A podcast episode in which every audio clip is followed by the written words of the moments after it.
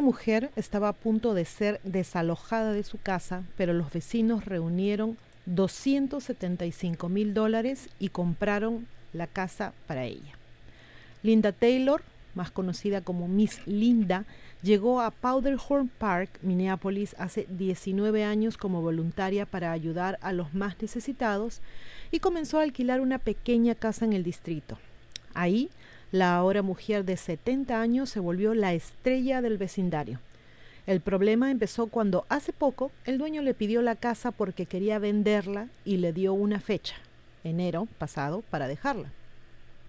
Se corrió la voz en la comunidad y hablaron con el dueño pidiéndole hasta junio para que ellos mismos pudieran juntar el dinero y poder comprarle la casa. Ahora, dense cuenta chicos cómo están las cosas en todas partes del mundo. En esa época estaba creo peor que ahora. Hemos llegado a un momento donde la economía ha caído por los suelos y no todo el mundo puede sostenerse. Aún así, los vecinos hicieron su mejor esfuerzo. Realizaron una exhibición de arte, vendieron tortas, pasteles, un agente de bienes raíces trabajó pro bono, se realizaron innumerables donaciones, muchas de ellas pequeñas de la gente que apenas podía ayudar y aún así lo hizo, y otras campañas de fondos comunitarios. En menos de tres meses recaudaron 250 mil dólares. Miss Taylor dijo, ayer fui y cerré la compra de la casa. Me hizo sentir tan bien, todo lo que di regresó a mí y quiero continuar entregando más. Amo este vecindario.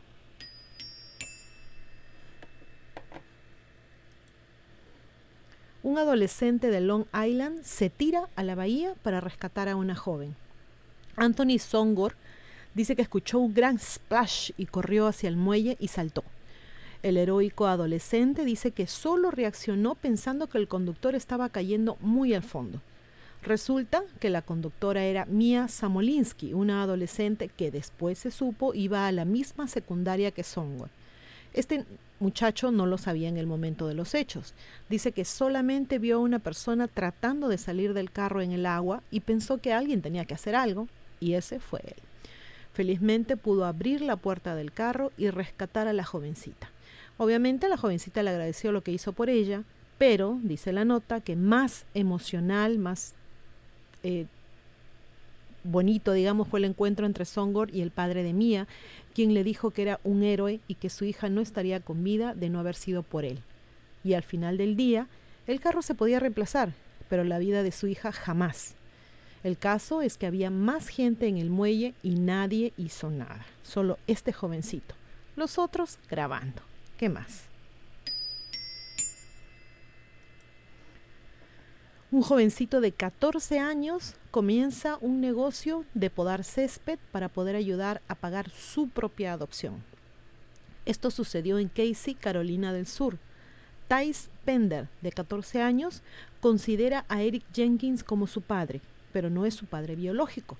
Resulta que Jenkins comenzó a salir con Marcy, la madre de Thais. Cuando la pareja se casó, hablaron de adoptar al jovencito y a su hermano Tylee. Pero a pesar de tener un abogado que trabajaría pro bono, el costo de la adopción misma alcanzaba los miles de dólares, dinero que obviamente no tenían, por lo que decidió dar un paso adelante y ayudar con los gastos. Pero a los 14 años nadie te da trabajo. Se supone que un muchachito de esa edad querría juntar dinero pues para salir con sus amigos, para ir al cine, ese tipo de cosas. Pero notáis, él tenía que juntar dinero para que Eric pudiera adoptarlo, tanto a él como a su hermano. Así que le pidió un préstamo a su mamá para iniciar el negocio y luego se fue a Facebook y ofreció sus servicios a la comunidad. Inclusive no les cobra un precio fijo a sus clientes. Todo es según lo que conversen en el momento. Como podemos ver, hay miles de estos casos que podemos contarles de gente que ayuda a otras personas, de, muchachitos como este que tratan de salir adelante, de ayudarse a sí mismos, de ayudar a su familia y más. Espero que estas historias le hayan gustado, se portan bien y como siempre a pensar bonito. Gracias.